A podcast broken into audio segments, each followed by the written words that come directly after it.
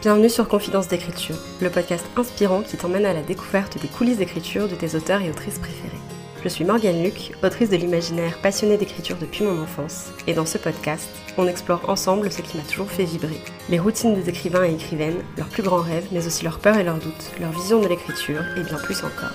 Retrouve-moi chaque semaine autour d'une tasse de thé pour recueillir les confidences de nos invités. Bonne écoute Hello et bienvenue sur ce nouvel épisode du podcast. J'espère que vous allez bien et j'espère que vos projets créatifs se portent bien. Aujourd'hui, on se retrouve pour un nouvel épisode tant attendu de Confidence d'écriture avec Astrid. Avant de commencer à papoter un petit peu, je vous fais le rappel hydratation. Si ça fait un petit moment que vous n'avez pas bu, je vous laisse filer, euh, je vous laisse filer, je vous laisse aller chercher un grand verre d'eau. Vous en avez besoin, votre corps en a besoin et ça vous fera le plus grand bien. Et rien ne me ferait plus plaisir que de savoir que vous restez hydraté pendant cet épisode. Sur ce, eh ben, je vois qu'Astrid est en train de boire, c'est absolument parfait. Le rappel, le rappel est, tombe au bon moment. Astrid, comment ça va? Ça va bien, ça va bien. Un peu stressée, mais euh, très contente d'être ici aujourd'hui. Si ça te rassure, on est tous un peu stressés quand on commence, donc il n'y a pas de problème. Est-ce que tu peux commencer par les questions un peu fourbes? Est-ce que tu peux te présenter pour nos auditoristes, s'il te plaît? Bien sûr, je n'ai absolument pas préparé euh, ce que je vais te dire. euh, c'est faux. Je m'appelle Astrid West, je suis autrice, illustratrice, bêta-lectrice et je tiens le compte Faute de Frappe, euh, le compte Insta, où je parle d'écriture et depuis un peu récemment d'illustration. Nice. Est-ce que tu peux nous dire sur quel projet d'écriture tu travailles en ce moment? Alors, je travaille sur euh, un projet de euh, romance de tome compagnon. Donc pour l'instant, je travaille sur le deuxième tome. Euh, ce, ce, groupe, on va dire, enfin ce projet-là porte le nom de Romance pas cliché, avec le tome 1 qui porte le nom d'Alix, mon personnage principal, et le tome 2 qui porte le nom de Théo, mon autre personnage principal, du coup. Et euh, ouais, c'est des romances qui reprennent en fait un peu les clichés euh, qu'on voit régulièrement euh, dans les romances et euh, soit qui en jouent beaucoup volontairement parce que je suis très très friande de clichés, soit qui les détournent. Enfin voilà, en tout cas, je, je m'amuse particulièrement avec le cliché là-dedans et, et j'essaye d'amener un peu de réflexion politique militante quand j'y arrive. Je savais pas du tout, pour le coup, j'apprends un truc qu'il y avait, enfin que c'était une série de tomes compagnons en fait. Je trouve ça vachement cool. À la base j'ai écrit genre, euh, enfin il y en a sept de prévus, en termes d'idées. J'ai eu genre sept idées euh, de, en fait c'est que des personnages qui sont dans le tome 1 et que j'adore et que euh, du coup les personnes qui ont lu le tome 1 aussi aiment particulièrement et je me voyais bien en fait écrire des suites, enfin écrire oui des tomes compagnons sur ces personnages là prolonger le plaisir en fait tout simplement. Totalement, puis ils ont tous des problématiques vraiment très très différentes et c'est ça que j'aime aussi avec euh, la création de personnages. Genre je ouais, il y a un tome du coup le premier tome qui euh, qui parle vraiment euh, d'écart un peu de classe sociale, qui parle de pauvreté, qui parle de VIH. pour le coup, le deuxième tome c'est plutôt sur le le sexisme au travail, les relations de pouvoir, donc vraiment rien à voir. Une idée de troisième tome, ça serait plutôt sur le monde de la musique. Enfin voilà, j'ai vraiment des idées qui sont très très différentes, mais qui resteraient toujours dans, dans cet univers-là, en fait. Euh. Je vais te poser une série de petites questions en mode est-ce que t'es plutôt ça ou plutôt ça pour briser un peu la glace? Tu me réponds spontanément euh, ce que tu préfères euh, parmi les propositions. T'es prête? Ça marche, je suis prête. Est-ce que t'es plutôt architecte ou t'es plutôt jardinière? En vrai, je suis ni vraiment l'un ni vraiment l'autre. Donc, euh... disons que je me laisse porter, mais j'ai besoin d'un minimum de cadre. En fait, euh, je, suis pas très très fan de de tout ce qui est genre euh, analogie euh, jardinier machin je trouve que ça ça fonctionne pas très bien en fait cette espèce de clivage j'aime plus voir l'écriture comme un, un chemin où en fait on est un peu tous différents dans notre façon d'aborder le voyage genre t'as des gens qui vont partir avec un plan euh, t'as des gens au contraire qui vont partir comme ça, en mode YOLO, qui vont retrouver leur chemin parce qu'en fait ils n'ont pas besoin de boussole, genre c'est dans leur tête.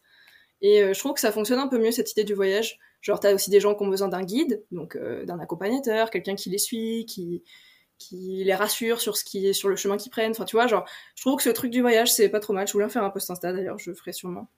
Est-ce que t'es plutôt thé ou café? Ni l'un ni l'autre. Le café, si j'en bois, je ne dors pas pendant 48 heures.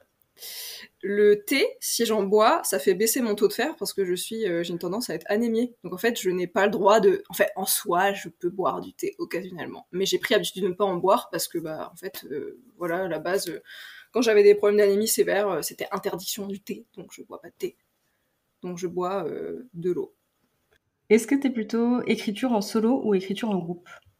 Euh, l'un et l'autre. J'ai pas particulièrement de difficulté avec euh, l'écriture euh, en solo. J'aime bien avoir mes moments à moi, mais j'aime aussi retrouver des copains pour écrire. Après, je vais pas te mentir, quand je rejoins des gens, souvent je parle plus qu'autre chose. Donc, Donc pour écrire vraiment solo, pour écrire, discuter des projets d'écriture et passer des bons moments, écriture en groupe.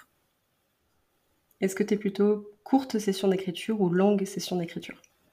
Longue, parce que j'écris très lentement. Donc si j'écris 30 minutes, j'écris 50 mots. J'exagère un peu, je grossis le trait, mais c'est vraiment pas loin de ça. Hein. Je pense que ma moyenne, ouais, ça doit être autour de 300 mots par heure maximum. Et est-ce que tu es plutôt premier jet ou réécriture? Avant, j'étais réécriture. Aujourd'hui, je pense que je suis plutôt premier jet. J'aime la création, en fait. Enfin, j'aime euh, ouais, mettre les idées que j'ai euh, en tête sur papier On va commencer par une petite partie un peu sur ta routine d'écriture. À quoi ça ressemble une session d'écriture un peu typique pour toi? J'allume mon ordinateur, je me, prévois, je me prévois de l'eau, et puis euh, j'ouvre mon document Word, parce que je travaille qu'avec Word en fait. À la limite, je brainstorm un peu si c'est un début de chapitre ou une fin de chapitre. Généralement, au milieu, je sais quoi écrire. Mes parties préférées, euh, c'est paradoxalement plutôt les débuts et les fins, mais du coup, comme c'est ce que je préfère, c'est là où je suis plus exigeante en fait. Donc le milieu généralement, si je remplis un peu, machin, je me dis bon allez à la réécriture, euh, ça va le faire. Alors que les débuts et les fins, j'ai tendance à vraiment vouloir savoir ce que je vais écrire. Ouais, donc là tu planifies un peu plus euh, tes mots entre guillemets, les idées, comment tu voudrais les enchaîner. Euh. Mm. Après généralement ça me vient assez naturellement, mais je sais que ça fait partie des trucs généralement que les gens aiment bien dans dans ce que j'écris, surtout les fins. Genre, j'ai remarqué que j'ai eu beaucoup de mes bêta-actrices qui aimaient bien mes fins de chapitre. Donc, euh, ouais, c'est quelque chose auquel je porte une attention particulière. Et puis, ouais, juste j'écris en fait. Je me pose et puis, et puis j'écris. J'ai vraiment pas plus de routine que ça. Euh.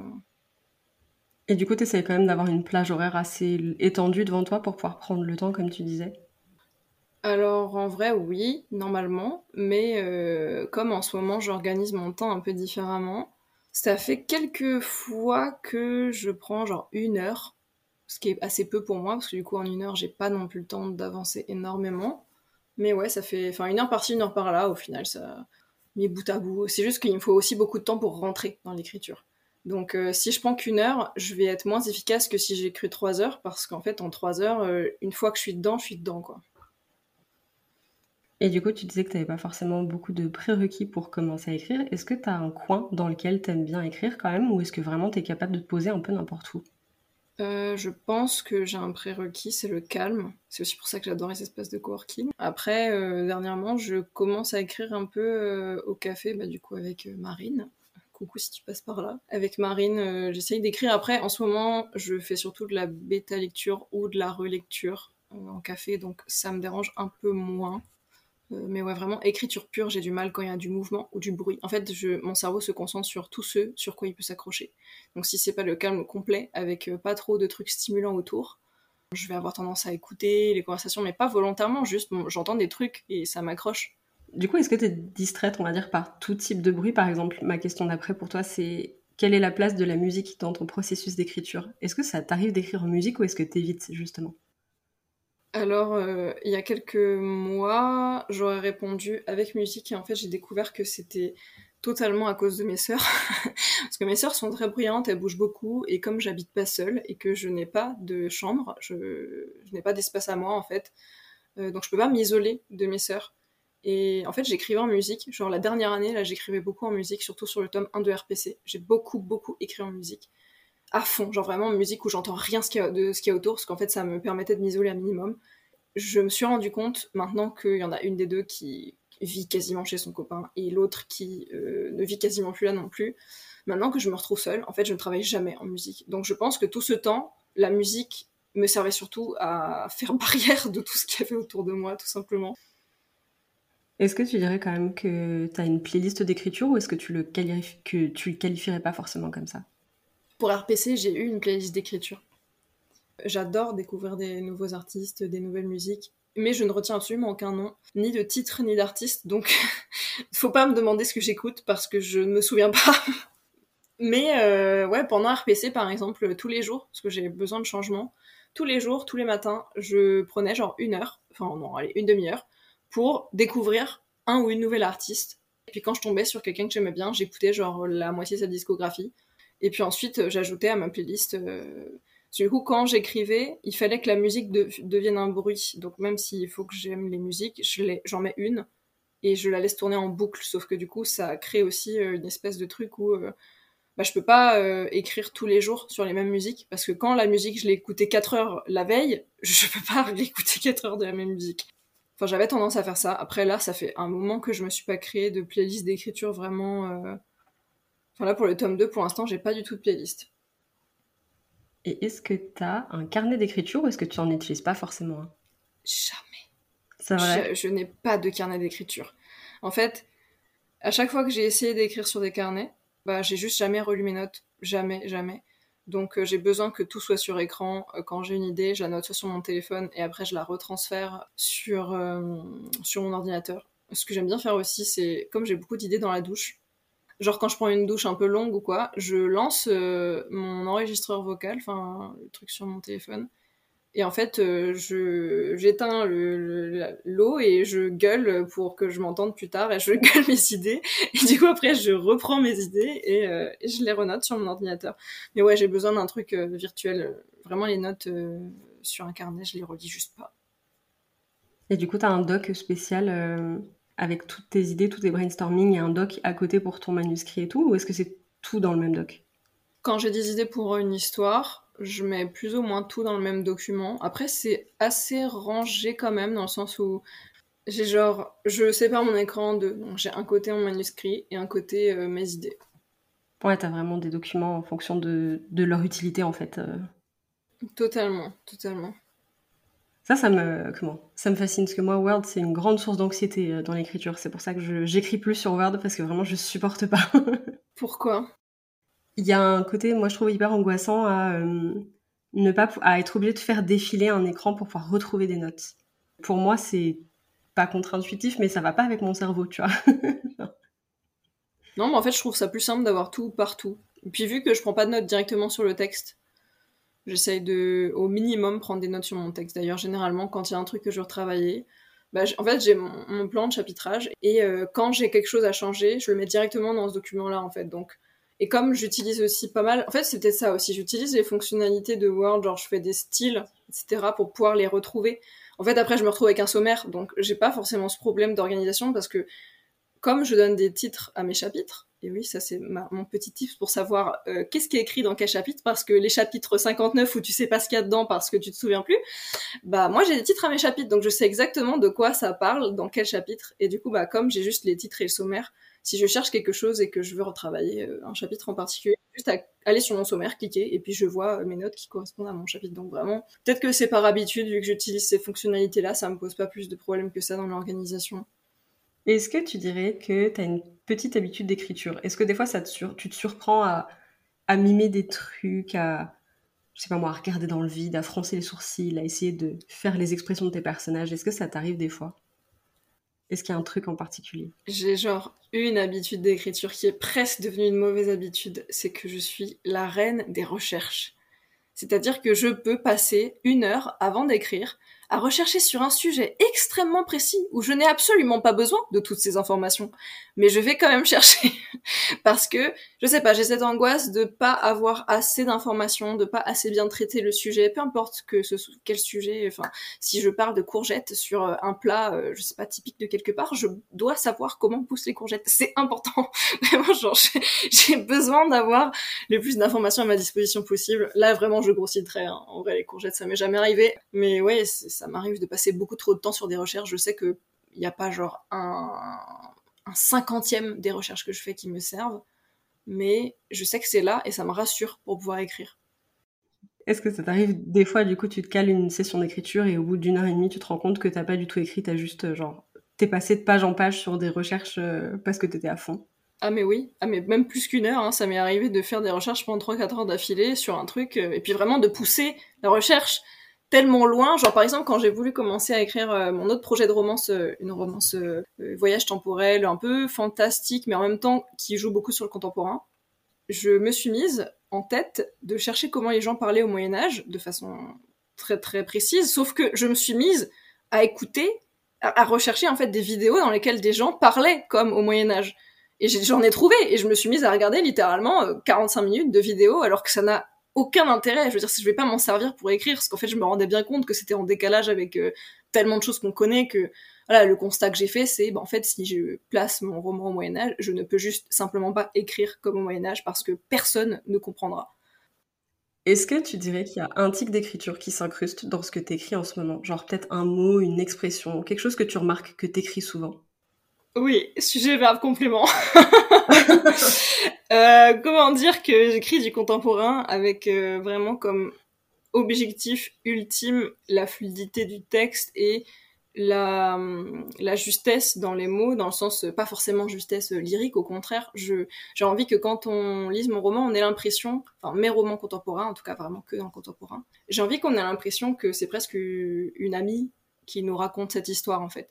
Donc j'utilise beaucoup d'argot, j'utilise beaucoup de tournures très informelles, je fais des fautes, euh, genre j'utilise pas le ne, genre avec ne pas, enfin ça dépend du point de vue. Euh, là dans mon tome 2, j'utilise un peu plus le ne parce que personnage de Théo, euh, comme il est dans une entreprise, qu'il est patron, il a, voilà, il met un peu plus les formes, mais quand il est solo chez lui, euh, c'est plus le même, quoi. Genre, euh, il sent pas les couilles et puis il vit sa vie, et il dit les choses comme il les pense et de cette envie vraiment de fluidité et de cette peur de faire des phrases qui n'ont pas de sens dans le quotidien. Et sauf que le souci, c'est que, bah, en fait, on se retrouve avec beaucoup de phrases qui sont construites de façon très simple, parce que c'est comme ça qu'on construit les phrases de façon naturelle. Je remarque que j'ai beaucoup de sujets verbes compléments. Et en même temps, il y a des tournures. Je, ne peux pas dire les choses autrement, à mon sens. Donc oui, mon tic, le plus gros tic d'écriture, c'est sujet verbes complément. J'essaie de rester fidèle à moi-même, donc euh, pas rendre mon texte trop, euh, ouais, trop formel ou trop euh, avec des tournures peu naturelles ou qui sont vraiment, qui sonnent écrites. Je veux vraiment que ça sonne claque sortie de la tête, genre pensée écrit. C'est souvent que ça que j'utilise. Genre vraiment, c'est du pensée écrit ce que je fais en fait. C'est hyper intéressant comme rapport au, texte et rapport à ta plume aussi, du coup, forcément, parce que c'est le fait de, dire, tu vois, pensée écrit par exemple. Genre, c'est trop intéressant parce que du coup, est-ce que tu as une immersion particulière dans la psychologie de tes personnages pour essayer de penser différemment Parce qu'on pense pas exactement tous de la même façon, tu vois ce que je veux dire? Genre, du coup, est-ce que c'est un truc que tu travailles par rapport à tes persos pour leur donner une voix en particulier ou? Alors, je dois avouer que la voix des personnages, c'est quelque chose avec lequel j'ai pas particulièrement de problème. En fait, pour moi, un personnage, c'est une rencontre. Quand tu rencontres une personne pour la première fois, tu ne vas pas forcément tout de suite remarquer ces types de langage, euh, ou tu vas pas, enfin après je donne pas forcément beaucoup de types de langage, mais tu vas pas forcément remarquer la façon dont les gens mettent les choses en mots. En fait, euh, la, plupart des gens parlent pareil. c'est évidemment qu'on a tous et toutes des différences, mais en fait, on... enfin, je suis passionnée de langage et de linguistique, donc vraiment, c'est peut-être pas le bon sujet parce que du coup, je vais juste m'étendre 10 ans. Mais ouais, c'est très très intéressant, les problématiques du langage, mais c'est c'est plutôt naturel pour moi de, de savoir comment euh, mes personnages parlent. Une fois que je les rencontrés, des fois ça prend un, petit temps d'adaptation. Euh, quelques chapitres, euh, que j'apprenne à le connaître. Et il y a des personnages, j'ai beau les, voir qu'une seule fois, c'est évident. Genre, je sais tout de suite comment ils parlent, j'ai pas de mal à retranscrire euh, leur façon d'être, leur façon de parler. J'ai aussi l'impression que c'est grâce à certains exercices que je me suis forcée à faire il y a quelques temps. Le, le fait, en fait, de mettre tous tes personnages dans l'exacte même situation. Par exemple, tu mets tes personnages de ton roman actuel devant une cabine d'essayage avec à l'intérieur leur meilleur ami qui essaye un vêtement. Et ce vêtement ne va pas du tout à la personne. Et du coup, comment est-ce que tes personnages réagissent quand quand l'autre personnage sort de cette cabine? Et en fait, je, trouve que pour travailler la voix des personnages, c'est très intéressant d'avoir quelque chose qui fait un peu conflit, Parce que du coup, c'est là où on se rend compte euh, qui va être particulièrement doux dans la façon de dire, qui va euh, s'en foutre et juste euh, bah, laisser l'autre choisir ses vêtements en mode non mais si ça te plaît, me demande pas, c'est toi l'essentiel machin. Qui va au contraire dire oh là là mon dieu mais enlève-moi ça, ça doit pas au teint, c'est moche, choisis autre chose. Enfin, et en fait on se rend compte quand on se place vraiment, enfin quand on place ces personnages dans des situations, dans une situation qui est similaire, où il y a du conflit, on se rend compte de ce qui ressort de ces personnages et ça m'a aidé à trouver euh, pas mal les voix de mes personnages en fantasy. Euh, mais ouais, c'est quand même aujourd'hui devenu assez naturel. Genre, il euh, n'y a aucun là de mes personnages de RPC, je me demande si un peu la voix du, du second personnage principal de Cheyenne, parce que je me suis rendu compte qu'il y avait des manques en fait dans son histoire, etc on va dire mon deuxième personnage principal, est portugaise, enfin parle portugais, euh, portugais brésilien, et je ne parle pas un mot de portugais. Donc en fait, de base, c'était déjà compliqué de me projeter dans ce personnage qui a reçu une éducation euh, franco-brésilienne, avec du coup des mots, euh, enfin j'en ai mis quelques-uns, et, et j'ai, enfin voilà, j'ai essayé de teinter un peu la voix de ce personnage comme ça, mais je trouvais que c'était pas assez. Et je pense que je m'étais dit un peu, bon, les recherches sur le portugais, on les fera dans un second temps. On essaiera de trouver quelqu'un euh, de, de, de, brésilien, qui parle portugais brésilien, pardon. Parce que c'est pas du tout le même portugais qu'au Portugal. Et au final, pour le moment, euh, j'ai pas encore euh, particulièrement commencé la réécriture, donc je vais pas retravailler la voix de ce personnage. Mais du coup, ouais, c'est contextuel. Je sais que la voix de Cheyenne me manque, il me manque des choses parce que je sais que dans son langage au quotidien, elle parle aussi portugais. Et voilà, comme c'est une langue que je parle pas, c'est très étranger pour moi. Mais sa voix française, entre guillemets, elle m'est très familière. Genre, j'ai pas spécialement de mal à la faire parler. Je me demande pas comment est-ce qu'elle va répondre, comment est-ce qu'elle dit les choses. Est-ce que tu peux nous parler un petit peu euh, des personnes qui t'accompagnent dans l'écriture? Est-ce que tu dirais que tu as des confidentes, des confidentes d'écriture à qui tu peux parler de tes projets? En soi, je sais qu'il y a des gens à qui je pourrais tout raconter sur mon roman, mais j'ai pas envie de les embêter. J'en étais sûre. Donc, donc il euh, n'y a pas grand monde à qui je me confie vraiment sur mes, mes doutes vraiment profonds. En fait, j'ai souvent l'impression de me plaindre pour rien. Il y a ce côté un peu genre, euh, je peux pas me plaindre de mon style à quelqu'un qui estime que euh, euh, j'ai un style euh, fort euh, et que cette personne déteste son style parce que trouve qu'on reconnaît pas sa plume. Genre j'ai toujours ce côté genre ouais mais si je vais me plaindre à, à, cette personne, cette personne va juste se dire mais tu te fous de ma gueule, genre arrête, enfin. En soi je pourrais me confier à certaines personnes mais je le fais pas. Ou très très peu. Vraiment quand quand ça va pas du tout, c'est pas vraiment des confidentes d'écriture, c'est plus un confident du coup euh, qui est mon meilleur ami mais euh, du coup il écrit pas. Donc est-ce que je peux dire que c'est un confident d'écriture? Je sais pas. Juste des fois quand vraiment j'ai des gros gros downs, j'en parle avec lui et puis, euh, et puis ça va un peu mieux. Ça compte en vrai hein, comme un confident d'écriture, parce qu'on n'a pas forcément besoin de se confier à quelqu'un qui écrit aussi pour parler de nos projets, tu vois. Enfin, pour moi, je trouve que ça fonctionne. c'est vrai, c'est vrai. Après, il écrit aussi. Il écrit, mais il écrit pas du tout pareil. Enfin, il écrit pas. Euh, il écrit la musique, donc c'est une forme d'écriture, ça c'est indéniable, mais je trouve que ça c'est tellement éloigné que j'ai enfin je veux dire je peux pas considérer que écrire de la musique c'est comme écrire un roman. Et pas qu'il y en ait un qui soit plus facile que l'autre hein, pas du tout. C'est juste que j'ai conscience d'à quel point est-ce que c'est différent euh, dans le processus créatif. On va passer sur une partie un peu genre carrière de manière très globale. Est-ce que tu peux nous dire pour commencer ton premier souvenir d'écriture est-ce que tu te souviens? D'écriture créative? Parce que d'écriture, euh, bah, comme tout le monde, CP, hein, première lettre. ouais, si c'est en fait, si c'est ça qui t'a donné un peu la passion, tu peux nous parler de ça, mais s'il y a autre chose. Je sais pas trop ce qui, honnêtement, je sais pas trop ce qui m'a donné la passion. Je me souviens pas du moment vraiment où, je me souviens du, du premier moment où j'ai commencé un roman, mais je me souviens pas ce qui m'a donné envie de commencer à écrire. Je me souviens juste de ce, ce cahier euh, à 4 avec euh, des feuilles à carreaux.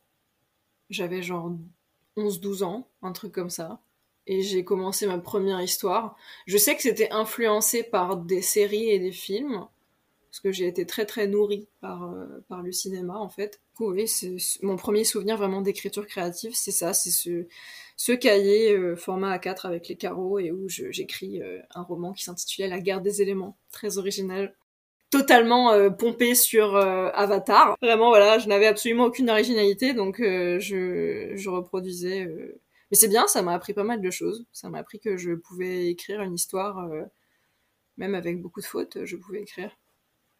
Et est-ce que tu sais si cette histoire-là, tu l'as finie? Est-ce que tu as souvenir de l'avoir écrite intégralement ou c'est pas la première que tu as terminée? La première histoire que j'ai terminée vraiment, c'est ma romance que j'ai terminée cette fin l'année dernière en 2022.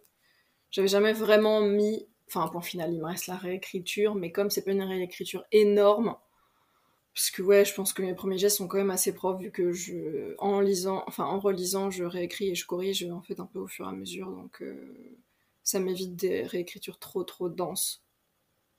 Euh, j'ai été traumatisée par mes réécritures multiples de ma saga fantasy, donc vraiment, c'est ce qui a fait que j'ai jamais mis un point final euh, à ces textes en fait. J'étais juste incapable de d'écrire de bout en bout le premier tome parce que parce qu'il y avait juste à chaque fois que je le relisais, il y avait juste tellement de choses à revoir, tellement de choses qui fonctionnaient pas que à chaque passage je me disais mais en fait c'est vraiment de la merde, je déteste ce que j'écris euh, et du coup j'avais envie de tout changer donc c'est ce que je faisais, je changeais tout.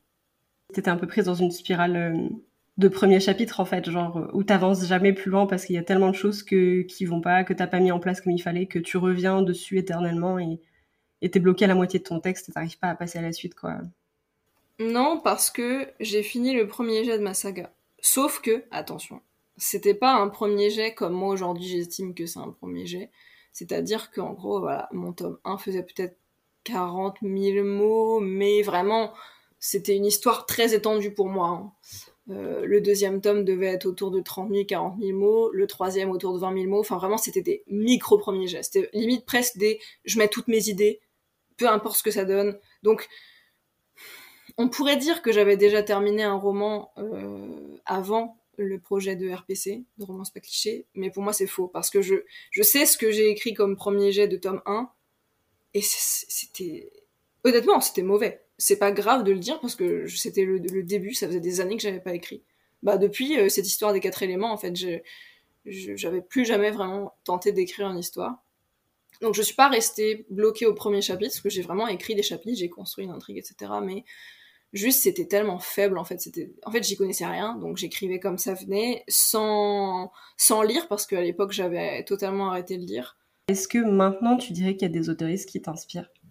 Alors là, je vais pas te mentir, mon cerveau devient totalement noir. Trop noir. Parce que vraiment, euh, j'ai juste des troubles assez forts de mémoire, et tout ce, qui ne, tout ce que mon cerveau ne retient pas, ce sont les noms, les titres, Enfin, bref, tout ce qui est en rapport. Enfin, j'ai beaucoup, beaucoup de mal. Et, certains visages aussi. Il y a des personnes, je peux les avoir vues 30 fois, je ne vais pas retenir leur visage. Genre, c'est pas de ma faute, juste euh, ça fixe pas. Donc, vraiment, là, un, nom, euh, quelqu'un qui m'inspire particulièrement. Par contre, ah si, j'ai des noms de séries. Comme je disais, le cinéma, par contre, comme en fait, c'est très visuel, je suis une personne qui fonctionne beaucoup au visuel. Et j'ai l'impression que les séries s'impriment beaucoup mieux dans ma tête. Une série qui m'inspire énormément. Je voulais faire un post dessus carrément, parce que je trouve que c'est une série qui est extrêmement bien écrite c'est la série Rami, qui raconte euh, l'histoire d'un musulman égyptien aux États-Unis et de qu'est-ce qui, enfin, comment est-ce que tu grandis en fait en tant que jeune euh, musulman égyptien dans la société américaine avec euh, l'islamophobie, etc. Et en fait, c'est c'est une série tranche de vie. C'est une série assez sombre parce qu'en fait, c'est une série qui se base sur bah, les réalités de la vie entre guillemets. Et en fait, c'est tellement complexe tout ce qui, tout ce par quoi passe le personnage et j'ai, mais je suis passée par toutes les émotions avec cette série, du, du rire aux larmes, à la honte, à la peur. Enfin, vraiment, c'est cette série. S'il y a une série tranche de vie à regarder, c'est Rami. R-A-M-Y. Vraiment, euh, probablement une des séries qui m'a le plus marqué euh, là en 2021, 2022, je sais plus exactement quand. En fait, en romance, la particularité, c'est que je m'inspire beaucoup des clichés et des trucs qui me dérangent. Et ouais, c'est ça en fait, je, m'inspire de choses qui ont été rabâchées, redites, machin, et j'essaye d'en raconter quelque chose de nouveau. Et je trouve que c'est ça aussi tout le potentiel du cliché. Le cliché, quand t'as quelque chose à en dire, c'est un goût un peu de nostalgie. Parce que du coup, euh, c'est quelque chose qui est connu, mais quand tu cherches à en raconter quelque chose de différent, en fait, je trouve que c'est là que qu'arrive un peu ce côté genre, tiens, finalement, je pensais que, enfin, je sais pas, un peu comme un aliment que t'aimais pas quand t'étais gosse, tu vois, quand te forçait à manger et tu te dis Putain, mais je pensais que j'aimais pas les avocats et en fait là je remange un avocat et finalement j'aime bien. et pour moi le cliché c'est un peu ce goût-là. Alors évidemment quand c'est quand c'est traité euh, vraiment juste en mode euh, ultra cliché, genre euh, le brin ténébreux, bad boy, machin, ultra toxique. Bon voilà, là c'est juste du cliché pour du, enfin pas, pas du cliché pour du cliché, mais c'est juste cliché.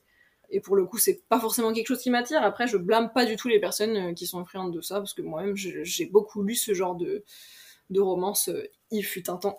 Mais voilà, c'est vrai que mes inspirations dans la romance, en fait, c'est vraiment les clichés de... Ah si, le rap m'inspire beaucoup aussi, mais ça, c'est plus sur le style. J'adore le rap pour ce côté vrai, en fait. Je trouve que dans aucun autre style de musique, il y a, y a ce truc de ça sort des tripes. Est-ce que tu peux nous parler de ton plus grand rêve d'autrice? Que mes romans changent quelque chose. Dans la vie des gens? Dans la vie des gens, ou même, euh, ça, ça serait extraordinaire, mais dans la société. Il faudra vraiment écrire un best-seller qui soit lu euh, vraiment dans le monde entier, mais, euh, mais ouais, que. Après, même si ça change quelque chose pour une personne, ça serait déjà extraordinaire, mais le problème, c'est que je pourrais ne pas savoir. Parce que du coup, parfois, la lecture, c'est beaucoup d'intime qui écrit à son auteur préféré, qui aujourd'hui fait une lettre, j'ai adoré votre roman, voilà, non, peut-être qu'il y a encore des gens qui le font avec les réseaux sociaux, en vrai, je n'exclus pas euh, le fait qu'il y ait des gens qui contactent des auteurs, enfin des autoristes dont ils ont vraiment aimé le travail, ça demande d'être publié, mais euh, je pense que mon plus grand rêve d'autrice, ce serait de d'avoir un impact d'une manière ou d'une autre sur l'existence de d'une ou plusieurs personnes c'est probablement des trucs qui m'importe le plus dans l'écriture. Je relate euh, fort à ça et du coup je peux te dire, je, je sais parce que c'est ça, arrive à plein de gens je pense, mais euh, j'ai reçu des messages euh, par rapport à Frontières numériques sur des trucs vraiment très particuliers, des points d'analyse qui ont été relevés et tout ça, et où je me suis dit genre j'ai écrit un livre, il y a des gens qui l'ont lu et il y a des gens qui l'ont compris au-delà de ce que j'espérais qu'ils peuvent comprendre, tu vois, genre qu'ils puissent comprendre. Genre ça c'était vraiment mon plus beau cadeau parce que genre les gens qui me connaissent beaucoup, je savais qu'ils allaient le comprendre. Genre, mon frère a été capable de me faire une analyse du bouquin et de retracer quasiment tous mes cheminements de pensée. J'étais là, mais mec, c'est hallucinant, mais en même temps, on se connaît bien. Et il y a des gens qui ont été capables de le faire alors qu'on se connaît pas. Et là, je me suis dit, ok, il y a un truc de fort quand même qui est en train de se passer parce que ça, c'est au-delà de toutes mes espérances, tu vois, vraiment. Donc, euh, si je te le dis, genre, si jamais on t'envoie un message là-dessus, euh, c'est complètement possible, tu vois. Est-ce que tu pourrais, on va transitionner un peu doucement sur une partie plus d'introspection. Est-ce que tu pourrais nous donner le meilleur conseil d'écriture que tu aies jamais entendu? C'est un conseil d'écriture qui m'a été donné euh, par euh, un de mes profs de maîtrise en littérature. Euh, c'était sur un, cours sur le langage. On étudiait un texte particulièrement vulgaire avec beaucoup d'argot. Et en fait, moi à l'époque, j'écrivais pas encore RPC. Et quand j'écrivais, c'était très très littéraire entre guillemets parce que en fait l'argot c'est aussi littéraire c'est ça euh, qu'on n'arrive pas à se rentrer dans la tête mais il n'y a pas de langage littéraire ça n'existe pas en fait quand on dit littéraire et quand je l'utilise en fait c'est totalement un abus de langage mais du coup j'avais l'impression d'écrire de façon littéraire c'est-à-dire euh, vraiment avec des mots très recherchés avec des belles métaphores alors je dis pas qu'il n'y a plus aucune métaphore dans mon travail bien sûr qu'il y a des métaphores mais disons que j'ai totalement transformé mon rapport à l'écriture et ce conseil c'était si tu n'avais pas peur de la critique ou de comment va être reçu ton texte, ni du jugement sur tes textes. De quoi est-ce que tu parlerais vraiment et comment est-ce que tu le ferais? Se poser cette question-là et se demander, ok, si vraiment j'avais personne qui potentiellement peut juger mon texte, parce qu'en plus je pense qu'il y a beaucoup de gens qui s'empêchent d'écrire sur certains sujets par peur de jugement, qu'est-ce que j'écrirais vraiment si je suis honnête avec moi-même et surtout comment? Euh, est-ce que vraiment j'utiliserais le langage que j'utilise? Est-ce que vraiment Et en fait, moi, ça m'a un peu illuminé parce que bah, quand j'ai lâché du coup mon projet de fantasy et que j'ai commencé la romance contemporaine, ça a été un déclic. C'est-à-dire, je me suis dit, mais en fait, je sais comment je veux écrire. Jusque tout ce temps, j'étais là, euh, bien corsetée dans des normes euh, littéraires et dans ce que j'imaginais être de la bonne littérature et dans, dans un style et un langage le plus euh, pas lisse parce que c'était pas un langage lisse mais le plus lyrique possible enfin ouais en fait j'écrivais j'écrivais pas un peu comme tout le monde parce que c'est pas du tout insultant. J'aime beaucoup il y a des styles lyriques que je trouve absolument fantastiques et je serais incapable d'écrire comme certains comme euh, certaines autrices mais euh, disons qu'en tout cas moi je me formatais beaucoup à ce que je voyais et ce que je pensais qui était bien. Et euh, c'était ça le vrai problème, c'est qu'en fait le pourquoi est-ce que je n'écrivais pas, euh, que j'avais pas mon style, c'est qu'en fait c'était pas mon style tout simplement, c'était un style que j'essayais de reproduire, de calquer. Et quand j'ai accepté que la vulgarité, l'argot, euh, le parler populaire faisait partie de mon quotidien et faisait aussi partie de la manière dont j'avais envie de m'exprimer en écriture. En fait, ça m'a tellement libéré d'un poids. C'est sûr que c'est une décision qu'il faut assumer. Et je sais que ça me sera peut-être reproché. Mais euh, je pense qu'on pourrait me refuser une publication si je refuse de changer certains mots ou, ou certains trucs particulièrement vulgaires ou certaines blagues euh, un peu limites parce que euh, enfin pas limite dans un sens genre offensant ou quoi limite plus dans un sens genre des trucs qui ne se disent pas en fait comme ça dans le quotidien enfin des trucs qu'on pense intérieurement mais qu'on dit pas parce qu'on sait que socialement ça passera pas.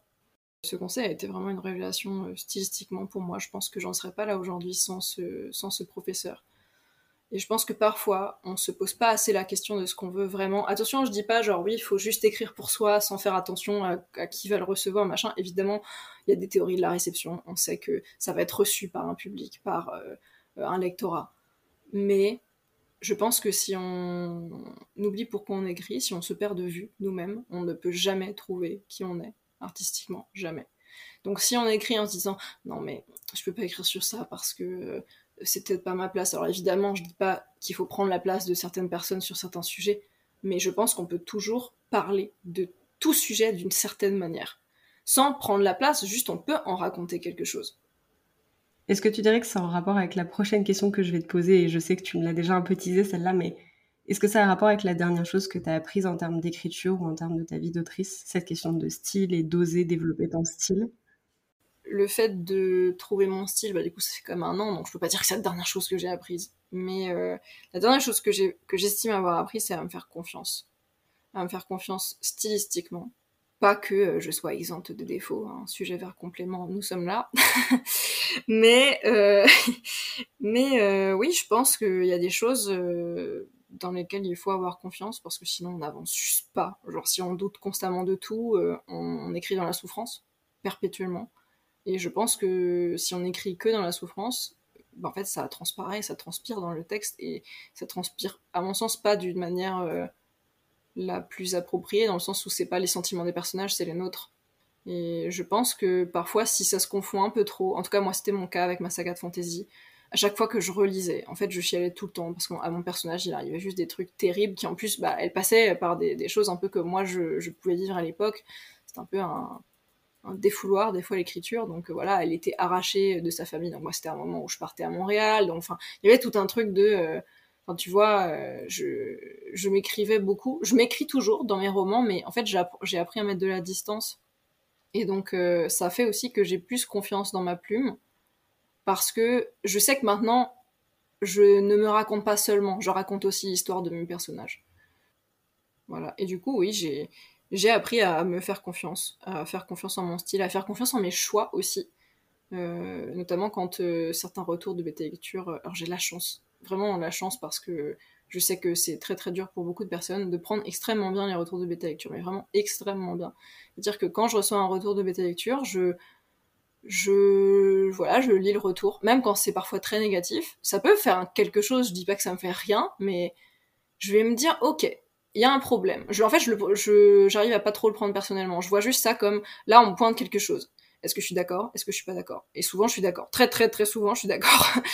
euh, et c'est dire pour ça que pour moi, les retours de pêche sont extrêmement importants. C'est que, en fait, je sais que j'ai plein d'angles morts, j'ai plein de choses que je peux pas voir moi-même sur mon texte. Euh, et du coup, les retours de bêta lecture sont, sont essentiels pour moi. Euh, et c'est la seule chose qui me permet d'avancer. Sinon, toute seule, je ne sais pas quoi retravailler. Vraiment, pour être tout à fait honnête, je suis incapable de retravailler mon texte seul. Je ne sais juste pas quoi retravailler. Mais ça ne veut pas dire que je prends absolument tout, ça ne veut pas dire que je suis d'accord avec absolument tout. Et faire confiance en mes choix, même quand c'est des choix qui sont... On revient au côté difficile à assumer. Je, je, pense qu'aujourd'hui, j'ai ouais, gagné ça. C'est la dernière chose que j'ai apprise, avoir vraiment confiance, euh, confiance en mes décisions et me dire, si t'as une intuition qu'il y a quelque chose de mauvais, entre guillemets, c'est probablement qu'il y a quelque chose de mauvais, fais-toi confiance. Et inversement, s'il y a quelque chose qui pour toi est nécessaire dans ton histoire, fais-toi confiance, tu sais que c'est nécessaire.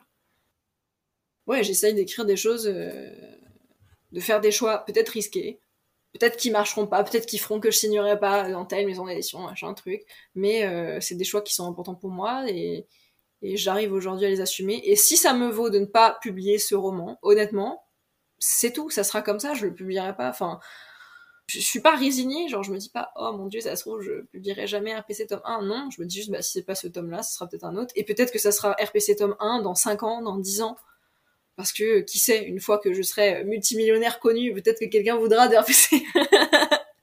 c'est peut-être pas fait pour être un premier roman, peut-être que peut-être qu'il y a des choses qui sont trop mauvaises, hein, tout simplement, pour, euh, pour qu'il soit publié tel quel. J'en sais rien. Pour l'instant, j'ai très peu de recul sur ce roman, donc, euh, peut-être qu'il n'est pas fait pour être publié. Mais en tout cas, les choix que j'ai faits, ils sont, pour l'écrasante majorité, faits en conscience.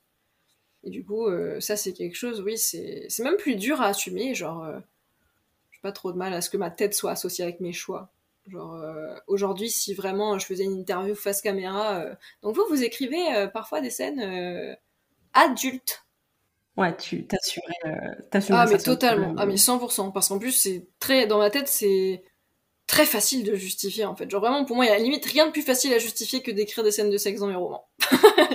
parce que c'est très réfléchi. Parce que c'est très réfléchi et ça découle de tellement de souffrances que j'ai ressenties. Bah, tu vois, quand on parlait de, de choses que j'ai envie de pouvoir changer dans, dans l'idéal, dans ce monde, par mes romans, waouh Si un jour ça arrive, bah, justement, la sexualité, ça en fait partie.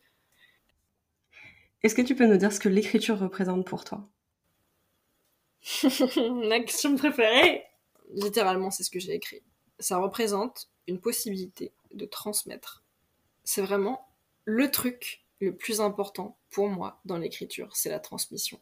Euh, bah justement, ce qu'on disait, ça rejoint ce, que je disais juste avant, ce côté de écrire pour possiblement euh, faire en sorte que des personnes soit se reconnaissent, soit apprennent, soit évitent de faire les mêmes erreurs que les miennes, parce qu'on peut aussi apprendre. En fait, j'ai beaucoup appris à travers euh, beaucoup plus le cinéma que, que la lecture, quoique encore euh, dans l'adolescence, je lisais beaucoup.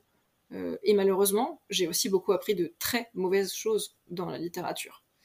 et en fait, c'est aussi cette conscience que les mots ont un poids, et parfois ils ont un poids tellement puissant que j'ai envie qu'un jour quelqu'un puisse lire mon, mon travail et que ça lui transmette des choses que cette personne n'a pas forcément jamais entendues parce que j'ose espérer qu'aujourd'hui en 2023 il y a des choses qui circulent de plus en plus mais je pense qu'il y a des gens qui ont un entourage totalement hermétique euh, à toutes mes pensées. Et j'ose espérer qu'un jour quelqu'un tombe sur euh, un de mes romans et le lise et, comprenne des choses en fait et se dise genre bah ça c'est quelque chose que j'ai pas du tout dans mon entourage c'est des réflexions que j'ai jamais eues sur euh, plein de sujets de la vie quotidienne, du quotidien, de l'amour, euh, de, tout, plein plein de sujets, plein de choses, de la toxicité des relations, euh, etc.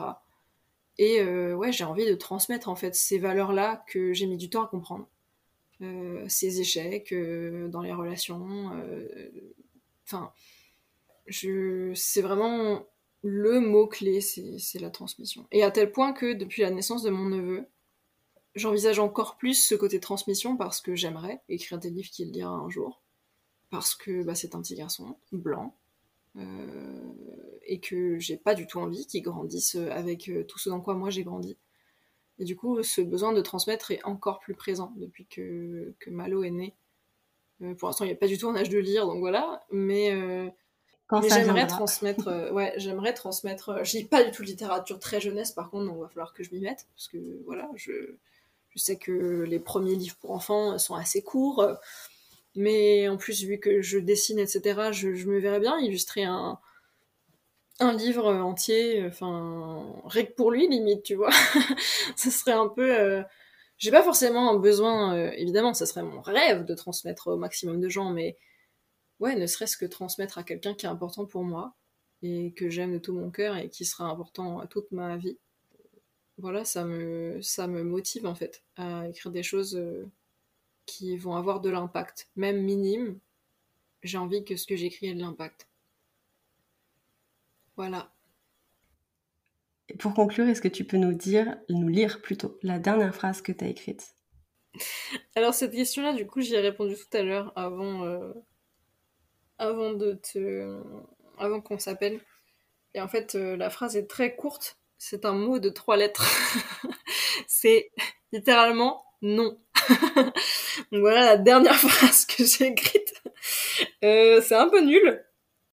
Mais en même temps, euh, c'est une phrase qui est ultra intéressante et importante. C'est pour ça d'ailleurs que quand on n'a pas le contexte, euh, on peut avoir l'impression que quelque chose est vraiment très nul. c'est une bonne conclusion d'ailleurs. enfin j'espère, à ce, petit épisode de podcast parce que parfois derrière très très peu de, de, choses qui sont dites, il y a beaucoup beaucoup plus de choses qui sont pensées et qui ont du sens. Et je pense qu'en plus le mot non, c'est un mot qui est pour moi tellement dur à dire.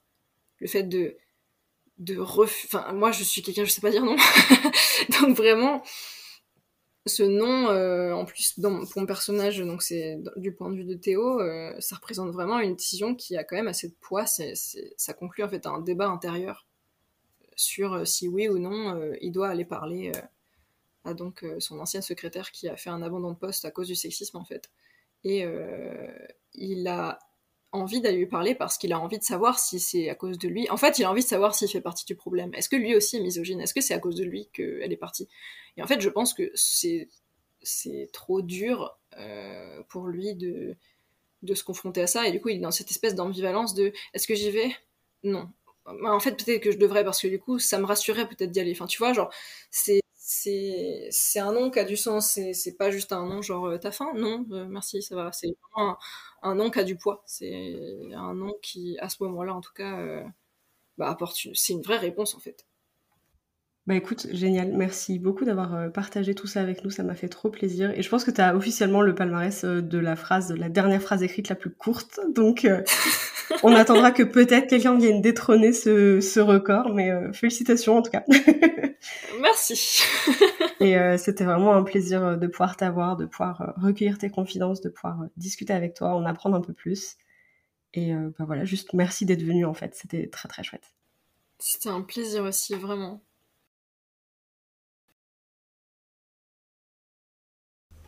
Merci de nous avoir accompagnés tout au long de cet épisode, j'espère qu'il t'a plu.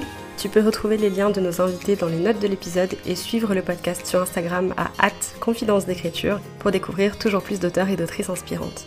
N'hésite pas à soutenir le podcast en lui laissant une note sur ta plateforme d'écoute. Quant à nous, on se retrouve tous les lundis et tous les jeudis pour un nouvel épisode. Et en attendant, bonne écriture.